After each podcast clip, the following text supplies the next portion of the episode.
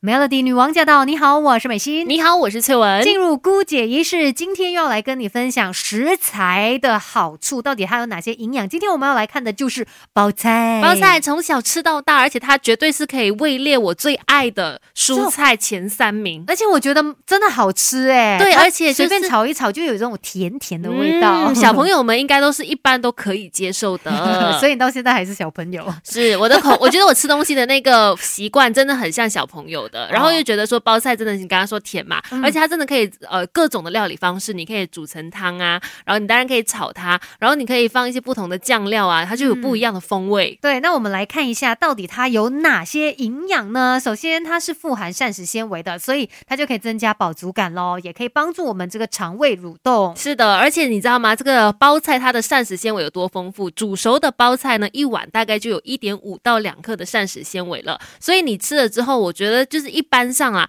呃，普遍就是如果肠胃都 OK 的朋友，就是可以让你促进这个肠胃蠕动嘛。如果有便秘问题的话，就更加可以改善了。另外呢，说到这个包菜哦，它还富含多种营养成分，包括有维他命 B 啦、C 啊、钙呀、磷啊、钾、铁。维他命 K 等等多种的微量元素，嗯，而且其实有很多时候市面上不只是有那种我们常见的白色啊、青色的那种包菜，还有紫色的包菜。这个紫色包菜呢，就因为含有花青素，所以对于眼睛的这个紫质的生长特别好，可以稳定眼部的微血管，增加眼部微血管的一个循环，也可以维护眼睛黄斑部的一个健康，保持良好的视力哦。嗯，那刚才我们说到它有维生素 K 跟钙质嘛，这一些呢就有助于维持我们的骨骼健。健康，这世界的大事小事新鲜事，让我们帮你 Melody 姑解一世，继续姑解一世。今天要跟你说呢，就是这个包菜它有很多的好处。对的，像是它其实里面有一些抗氧化的营养成分，比如说一硫氰酸盐哦，它是一种呢可以降低致癌物毒性的一种物质，然后它又可以把这个致癌物呢代谢出体外，很厉害耶。是，另外还有葡萄硫素，它有解毒的功效，可以增强体内酵素的一个解毒力，也。可以减轻毒素对身体的伤害。嗯，再来呢，还有这一种元素叫做银朵，它就可以改变雌激素代谢后的产物，让它成为无害物质，而且呢，也可以降低致癌物的毒性，也有助于降低乳癌发生的风险。对，所以听起来呢，这个包菜真的营养很多，它的营养价值很高。可是也要建议说，你平常在吃的时候要适量啊，千万不要过量的吃。对，尤其一些肠胃功能不好的话呢，可能吃太多会容易引起胀气，让你的肚子有不舒服的感。觉对啊，本来就是这样子嘛。不同的蔬果，它们都会有自己的一些营养价值，你就是要搭配来吃，这样子才可以帮助我们维持健康。是，虽然说我觉得包菜在马来西亚是很常见的，就是一般就是去超级市场或者巴萨都一定见得到它。可是究竟要怎么样去鉴别说哪些的包菜就是可能煮起来会比较好吃？嗯，所以今天我们来跟你分享这个小妙招。其实这个包菜呢，你把它翻过它的底来看，就看它的底部啦，它不是有那个心的。部分嘛，圆圆的那边，你可以互相的来比较哦。有一些的心呢，它就是比较大一点的，那个范围比较大一点。那有一些呢就比较小，所以这个时候呢，就建议大家可以选那个心比较小的包菜，因为是更加美味的。对耶，其实就会比较好吃。而且如果你真的两种都买，然后你回去切来看的话，你会发现心比较小的那个那个包菜呢，它是比较那个叶子比较多的。嗯，因为我个人真的是那种属于比较喜欢吃叶子的那种 坏小孩。那种根茎的部分我都是去掉的，所以这样子的这个包菜的话呢，可能就是会更甜一点。嗯，如果你看到就是心比较小的这个包菜呢，它的菜叶也比较多嘛，嗯，其实呢也代表说它也更加的新鲜。因为如果它的心长得又长又粗的话，其实它很多时候抢走了很多的营养，然后这个菜叶的水分啊、营养都下降了，也变得没有那么好吃。哇，真的很有学问嘞！原来挑选也不简单。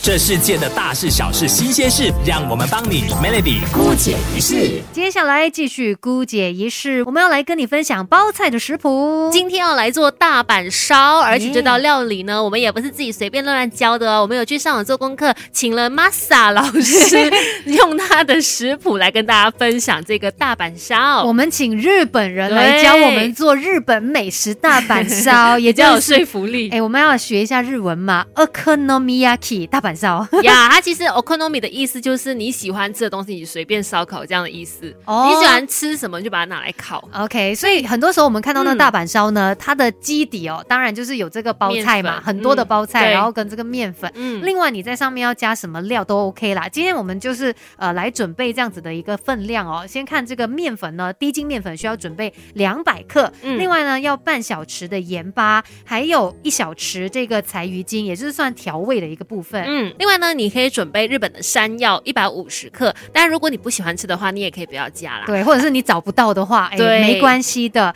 那水的部分呢，就是要一百五十到两百 CC。如果你有放山药的话，那这个水的分量就要减少一点点。可能山山药本身有一些水分的，对，它会比较粘稠一点。然后再来呢，你可以准备一些虾子啊，然后这个手冬，就是反正你喜欢吃什么你就加哪一种啊。对，这真的是针对个人喜好的。然后你也可以加一些的肉类，比如说梅花肉这样子，也是适量就 OK 了。那要怎么样来做这个大阪烧呢？首先把这个面粉过筛，然后呢，把其他的粉类，也就是这个柴鱼精啊，还有盐巴也一起倒进去搅拌一下。然后如果你有山药的话呢，就把山药抹成泥哦，然后慢慢的再加入刚才我们准备好的这些水，把它搅拌均匀，然后有一定的这个粘稠度。那其实加山药要讲一下它的好处，就是口感会比较松软一点点啊。那接着下来呢，你的步骤就是要把那个包菜切一切，让它就是可能比较好入口，可能是切碎的一个状况啦。嗯，然后可能你可以切成大概一公分的一个方块，就是一比一。那接下来呢，就可以开始来做这个大板烧了。取一个大碗哦，然后呢，